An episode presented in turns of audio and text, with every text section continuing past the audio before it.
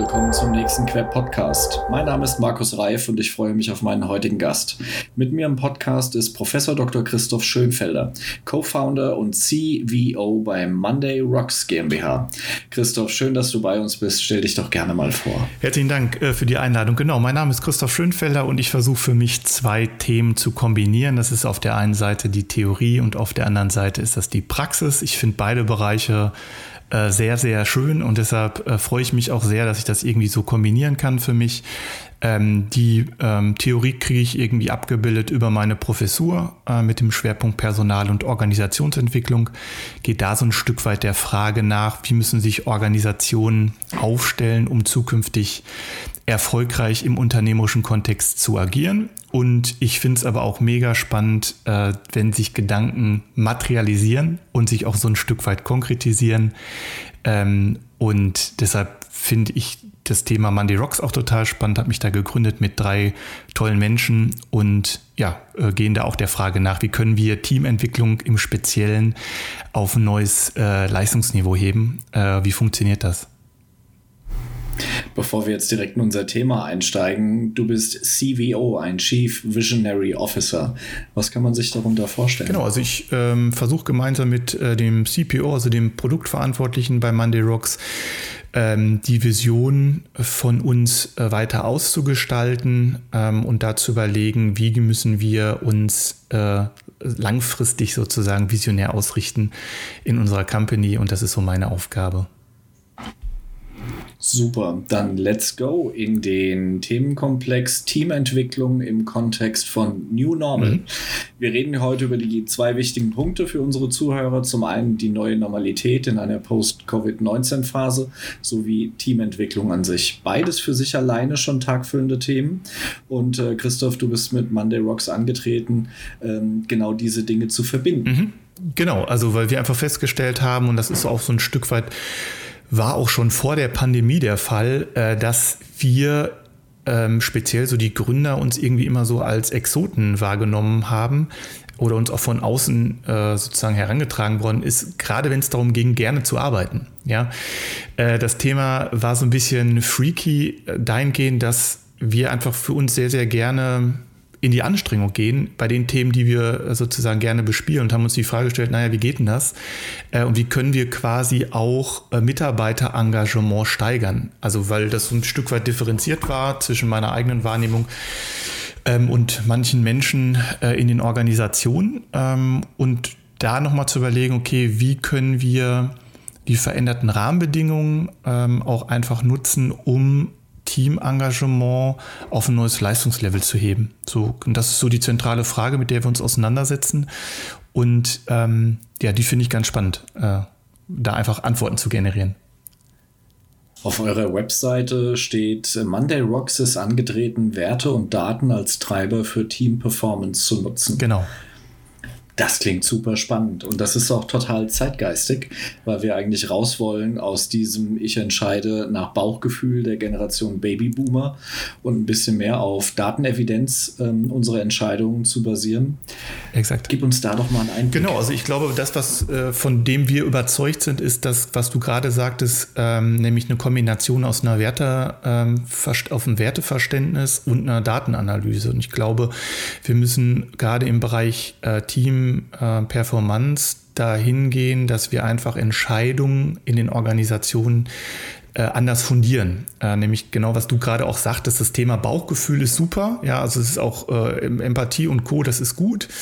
Das reicht aber heutzutage, glaube ich, nicht mehr aus, um äh, erfolgreich Business zu machen. Und dafür sollte es auf jeden Fall eine Erweiterung geben. Dafür plädiere ich zumindest, dass wir das, was digitale Algorithmen heute können, einfach schon nutzen, um einfach da auf der Basis genauer äh, Entscheidungen zu treffen. Und ich glaube, dass der Schlüssel ist immer Werteorientierung, ist immer Passionsorientierung, denn in der Reflexion dessen, was, was uns irgendwie aufgefallen ist, ist, und das zeigen auch viele Studien, dass wenn du nah an deiner Wertestruktur bist und nah ähm, an deinen Werten du einfach äh, leistungsmotivierter bist. Und zwar von innen heraus und nicht von außen sozusagen initiiert über irgendwelche Prämien und Co., äh, weil das reicht heutzutage nicht mehr aus. Also dafür ähm, kann ich, also dafür reicht die, das Geld auch einfach nicht mehr aus, jedem sozusagen für Grundengagement äh, Geld zu zahlen, sondern es muss eher darum gehen zu sagen, okay, ich, ich, ich helfe dir, eine Position hier in der Organisation zu finden, wo du ganz nah oder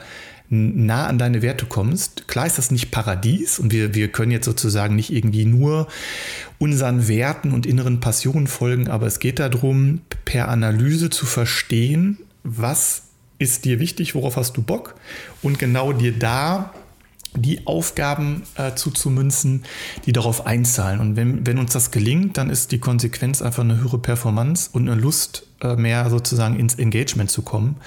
Ähm, und wenn das nicht der Fall ist, dann habe ich halt die Herausforderung, dass ich ähm, Organisationen habe, wo eine hohe Fluktuation ist, wo die Leute einfach relativ schnell rausspringen, weil ich glaube, und das ist meine Beobachtung, zeigen aber auch viele Studien, ähm, und vielleicht siehst du das ja auch, wenn du kein Team hast, mit dem du sozusagen gut in die Verbindung kommst, und das heißt jetzt nicht irgendwie, dass ihr gleich sein müsst, sondern dass ihr irgendwie euch versteht im Hinblick auf, was ist demjenigen immer wichtig.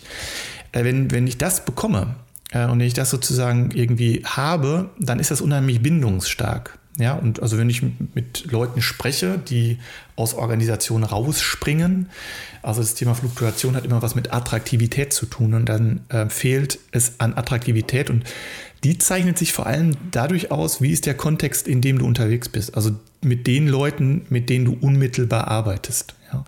Und ähm, das finde ich total spannend, äh, das auch einfach digital zu erfassen, äh, ein Team dahingehend einfach auch architektonisch zu erfassen und äh, mit den Informationen einfach zu arbeiten.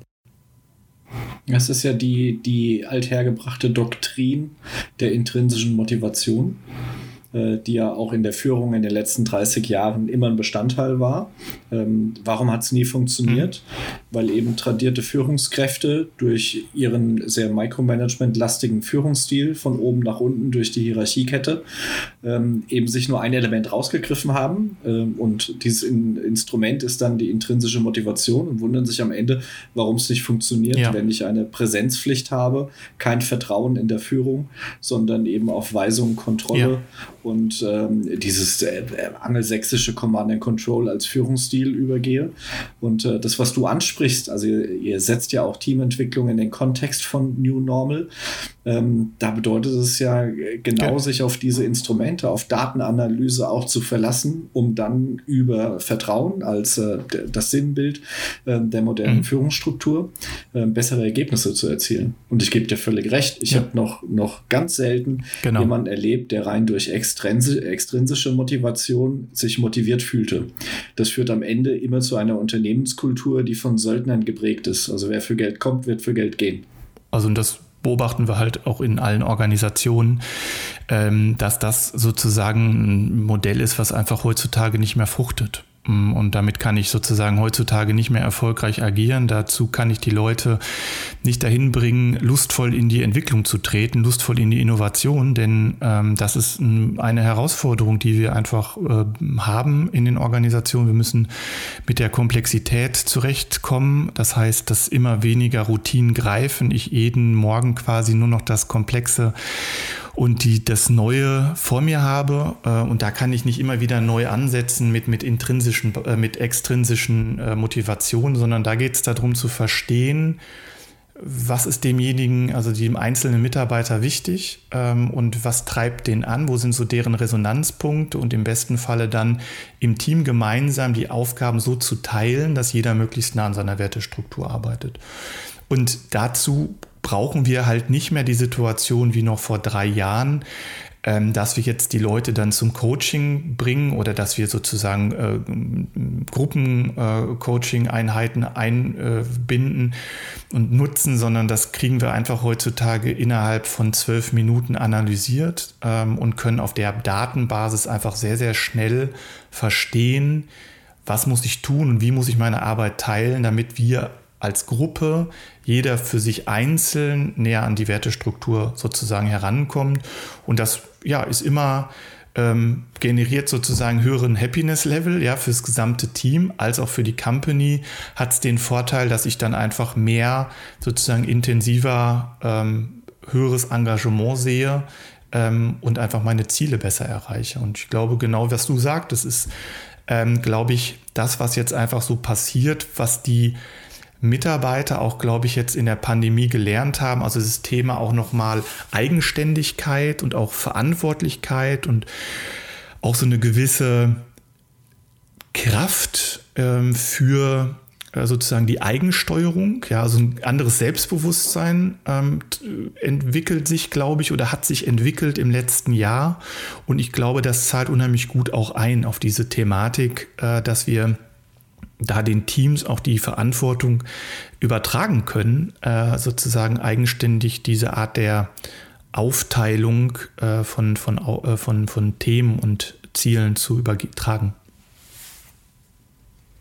Ich glaube, es kann nur so mhm. funktionieren. Ähm, bei deinen Ausführungen hat es mich äh, immer mal so ein bisschen an den Golden mhm. Circle erinnert von ja. Simon Sinek, der von innen nach außen, von Why zu How und What eigentlich genau versucht, von der intrinsischen Motivation zur extrinsischen zu gehen der versucht über den Anspruch, über Empathie, über Achtsamkeit, über das äh, limbische System eben dann nach außen hingehend auf die, auf die Führungstreiber, auf den Neokortex zu gehen.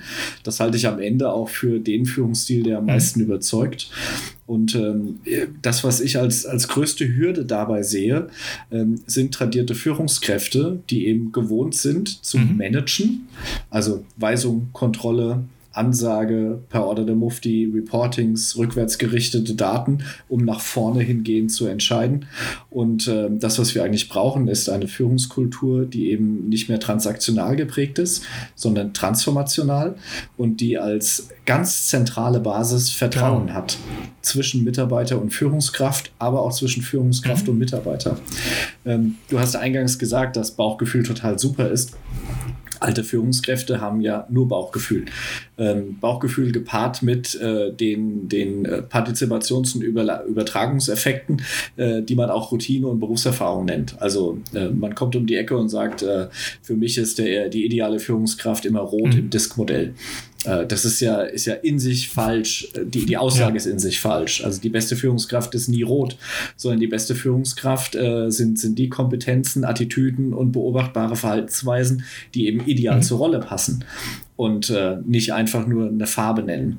Ähm, heute sind wir zu der Erkenntnis gelangt, dass man auf Basis einer Big Data Analyse viel besser einen Entscheidungsgrundlagen treffen kann, die dann durch Bauchgefühl mhm. ergänzt werden. Genau, also ich glaube, dass die Kombination äh, von beiden Bereichen hilfreich äh, ist äh, im ersten Moment, weil dass wir das komplett ähm, in eine Analytik hineinbringen, ähm, ist, glaube ich, sozusagen noch nicht ähm, abbildbar ja in den Organisationen. Das finde ich auch richtig, äh, dass quasi die eigenen äh, Entscheidungsstärke quasi der Teams äh, fokussiert wird, äh, wo wir einfach über die Analytik den Teams ähm, einfach Dinge rückkoppeln können, auf deren Basis dann einfach eine andere Entscheidung äh, stattfindet. Und ähm, das, was du gerade sagtest, das Thema ähm, Vertrauen im Team als zentrales Moment ähm, geht, finde ich sogar so weit, dass man auch von ähm, ja, von, von, von Selbstvertrauen, also ne, das ist das die, die Grundlage von allem. Also ich muss sozusagen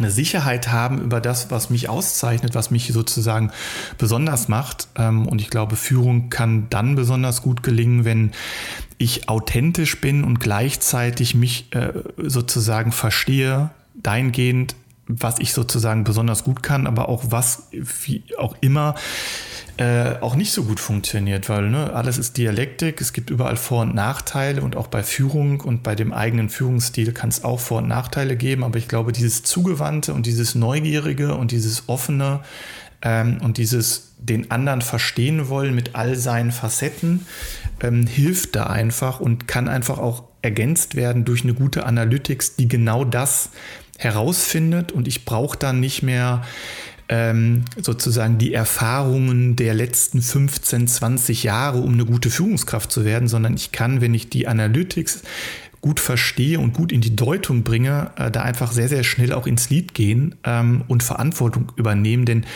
ich glaube, diese Zeiten auch der hierarchischen Orientierung in Organisationen nimmt auch permanent ab. Denn es geht nicht mehr um primär äh, hierarchische Entscheidungen, sondern es geht um flexible Entscheidungen, die ja einfach die individuellen Herausforderungen schnell und ähm, klar lösen. So. Das stimmt. Da, da, fällt mir auch gerade noch ein, äh, es ist vielleicht während Covid-19 ein bisschen in den Hintergrund geraten, aber wir haben immer noch ein War for Talent. Äh, wir haben durch die Demografie einen deutlich engeren ähm, Arbeitsmarkt. Ähm, wir haben jetzt nicht nur einen Fachkräftemangel und einen Führungskräftemangel, sondern wir haben eigentlich äh, einen Mangel an Arbeitskräften an sich. Das ist jetzt ein bisschen gedämpfter, dadurch, dass die Wirtschaft äh, auch nicht ja, mehr total. auf Double-Digit Growth also, unterwegs ist. Aber am Ende der Reise, was mir so auffällt, genau. ähm, ein idealer Treiber für Fluktuation sind patriarchalische und autoritäre Führungsstile. Also es treibt keine Innovation und es treibt übrigens auch keine Unternehmensergebnisse. Äh, es treibt einfach nur Fluktuation. Exakt. Ähm, und das ist willst was, du da nochmal eintauchen in das Thema? Gerne. Also ich glaube, dass das auch ganz entscheidend ist, weil die Frage ist halt, ähm, was macht Organisation attraktiv?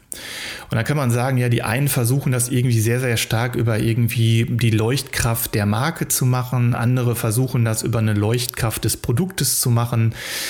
Was, glaube ich, zentral und hochattraktiv ist, ist eine Arbeitsumgebung zu haben, die ich direkt erlebe und die ich so erlebe, dass da Leute sind, die mich in mir, also in meiner Entwicklung bestärke. Peter Sloterdijk ähm, sagte mal, Lernen ist die Vorfreude auf sich selbst. Und diese Vorfreude in der Gestaltung von Kontexten, die ist durchaus da.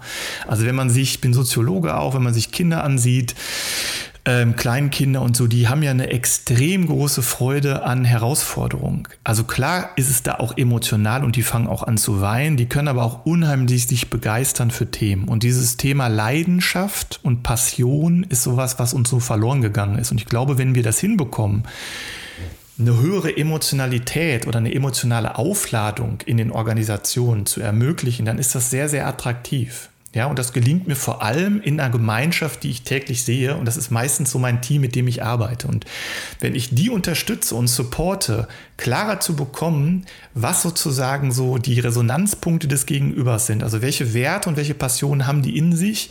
Also womit kann ich die positiv emotional packen?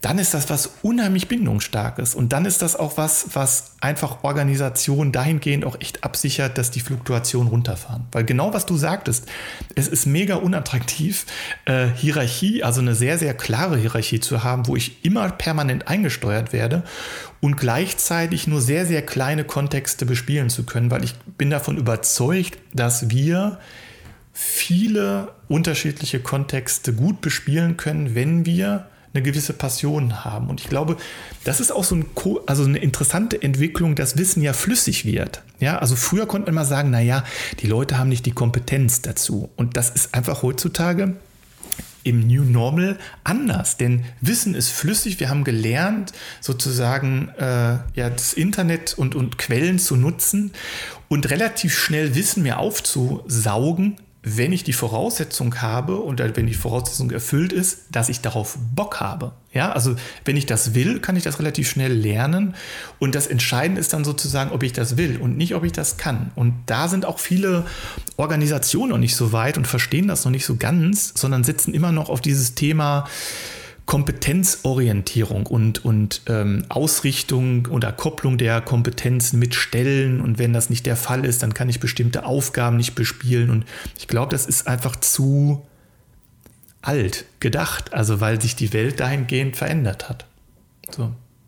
Ja, wahrscheinlich, wenn du jetzt Führungskräfte in der deutschen Wirtschaft fragst, wird die Hälfte sagen, verstehe ich nicht, was du sagst, und die andere Hälfte sagt, ganz genau. äh, weil lebenslanges Lernen ist eigentlich die Voraussetzung dafür, morgen noch relevant zu sein.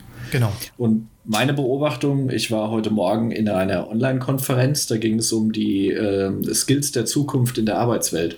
Da haben wir eine ähnliche Diskussion darüber geführt, die ich aus meiner Sicht sehr prägend fand.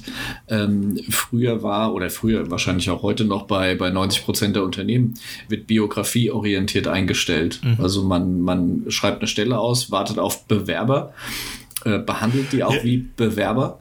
Also ich genau. bewerbe mich nicht mehr bei den Kandidaten, äh, habe ich noch nie gemusst. Die Leute wollen bei mir arbeiten, so dann ja. kommen die her und dann stelle ich halt Fragen zur Biografie, zu Noten und zu Zeugnissen und glaube, dass das eine vernünftige Grundlage zur Prognose zukünftiger beruflicher Leistung ist.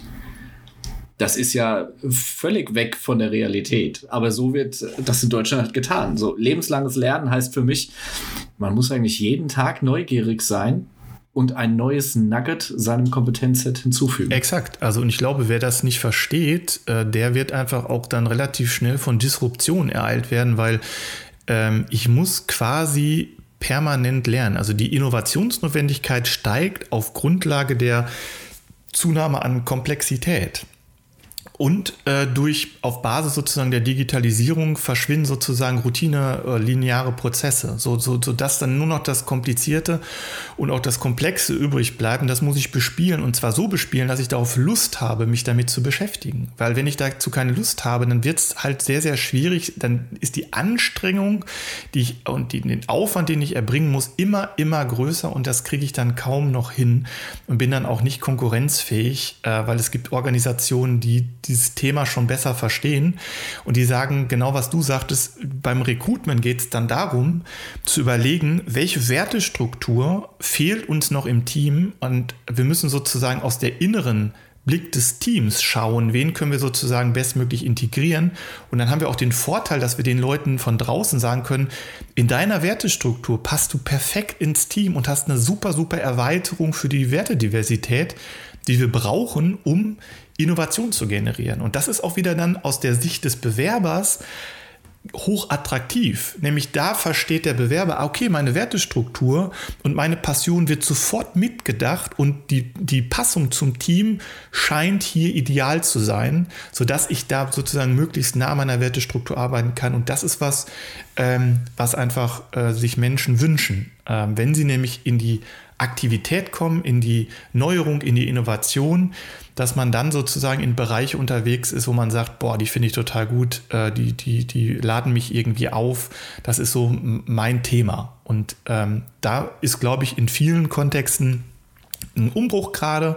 Das beobachten wir zumindest bei uns in der Company. Das freut uns natürlich auch, dass einfach auch der Personalentwickler versteht, es geht um Werteorientierung, weniger um Kompetenzen und es geht äh, um die Situation, dass ich auch Daten nutzen muss für Entscheidungen. Also auch im Bereich der persönlichen Entwicklung helfen mir Daten äh, sozusagen Teams besser zu gestalten. Also eine Teamentwicklung dahingehend äh, zu entwickeln, dass sie dem Team rückkoppelt, an welchem Bereich solltet ihr arbeiten, weil die Wahrscheinlichkeit, wenn ihr daran arbeitet, ist dann am höchsten mehr in die Performance zu kommen. Also da auch klare Analyten, also eine klare Analyse vorzuschieben, macht mehr Sinn, als zu sagen, wir machen jetzt mal so einen, keine Ahnung, Bootsausflug oder wir basteln was zusammen. Also ich überspitze jetzt besonders, also ich, ja, ich, sicherlich gibt es auch so Strategie-Meetings und ähm, weiß ich nicht, Teamaktionen zum Thema Feedback oder Vertrauen und so. Das gibt's so, das sind so klassische Teamaktionen, aber die sind als so pauschal oder die, die, die tun keinem weh und die sind irgendwie immer hilfreich. Ja. Genau. So. Pauschal ist da, glaube ich, der richtige Begriff. Sie sind einfach allgemeingültig. Genau. Und wenn sie allgemeingültig sind, sind sie halt immer nur aus einer gewissen Flughöhe relevant. Exakt. Genau. Und ähm, Christoph, letzte Frage. Auf, deine, auf deiner Website Monday Rocks äh, steht, entdecken Sie Ihren Diamanten mhm. in drei Schritten die eigenen Werte und Passionen entschlüsseln. Ja. Genau. Gib doch unseren Zuhörern mal eine Idee, warum man unbedingt ähm, auf die To-Do-Liste schreiben sollte, mit dir und mit Monday Rocks ins Gespräch zu kommen. Ähm, weil es sinnvoll ist, ähm, sich nochmal zu fundieren, welche Passionen und welche Werte treiben mich im unternehmerischen Kontext an und um auf deren Basis gezielter zu überlegen, wie kann ich in meinem Arbeitskontext Aufgaben übernehmen, die darauf einzahlen. Weil wenn die darauf einzahlen, mhm. kann ich sofort sagen, du wirst zufriedener, du, du hast eine höhere Performance, du bist engagierter, du hast ein du hast einfach eine Situation hergestellt, wo der Montag rockt. Ja, und das ist übrigens auch was, was wir jedem auch schenken. Ne? Da wollen wir nichts dran verdienen. Das können, kann, kann jeder auf der Internetseite einfach oben reingehen, äh, das ausprobieren, kriegt die Werteanalyse umsonst ähm, und kann darüber einfach arbeiten. Äh, denn das ist so für uns das Thema gewesen, da sind wir mit angetreten. Wir wollten und möchten jedem Menschen der Welt den Sinn der Arbeit schenken. Und ähm, ja, das ist auch so. Das kann jeder machen, da verdienen wir nichts. Ähm, sondern mir ist einfach wichtig, dass die Leute irgendwie für sich klarer wissen, was treibt mich an, was ist so meine Passion, um auf der Basis dann wirklich auch zu überlegen, so was, wie kann ich meinen Alltag gestalten, damit ich einfach echt einen höheren Happiness-Level habe, weil ich will echt gegen dieses Thema Eingrauen arbeiten, was ich einfach leider in vielen Organisationen sehe, auch bei jungen Menschen, die dann in so eine Verzweiflung reinkommen und sagen irgendwie so, pff, was mache ich denn hier eigentlich? Was ist so hier eigentlich mein Mehrwert, den ich hier schaffe? Was ist so das Ziel, an dem ich einen Beitrag leisten möchte? Ähm, und das hat alles was damit zu tun, dass die Leute irgendwie nicht so klar sind, äh, was treibt mich an, was ist mir wichtig, um dann auch gar mit, mit Führungskräften, mit Kooperationspartnern in Austausch zu gehen, zu sagen, hier, das ist für mich wichtig, wie kann ich das in dem nächsten Projekt stärker bespielen, gib mir da eine Option. Super. Ich packe den Link zu eurer Website www.monday.rocks äh, unten in die Show Notes und ähm, lade jeden ein, bei euch den Diamanten einmal durchzuprobieren. Das äh, war ein super schöner Podcast mit äh, gutem Tiefgang. Christoph, vielen lieben vielen Dank. Dank Markus. Hat mir viel Freude bereitet. Danke. Mir auch, absolut. Und weiterhin dir bei dem tollen Podcast weiterhin äh, viel Erfolg und äh, auch die anderen bisherigen ähm, Folgen waren, fand ich sehr, sehr äh, toll. Dankeschön. Das war der Quer Podcast mit Professor Dr. Christoph Schönfelder von Monday Rocks. Einen schönen Tag und viel Erfolg bei deiner Arbeit. Dankeschön. Das war ein weiterer Queb Podcast. Den Queb, Bundesverband für Employer Branding, Recruiting und Personal Marketing, finden Sie nicht nur in den üblichen Podcast-Kanälen, sondern auch über unsere Website www.queb.org. Vielen Dank fürs Zuhören. Ich verabschiede mich, Ihr Markus Reif und der Queb Quality Employer Branding.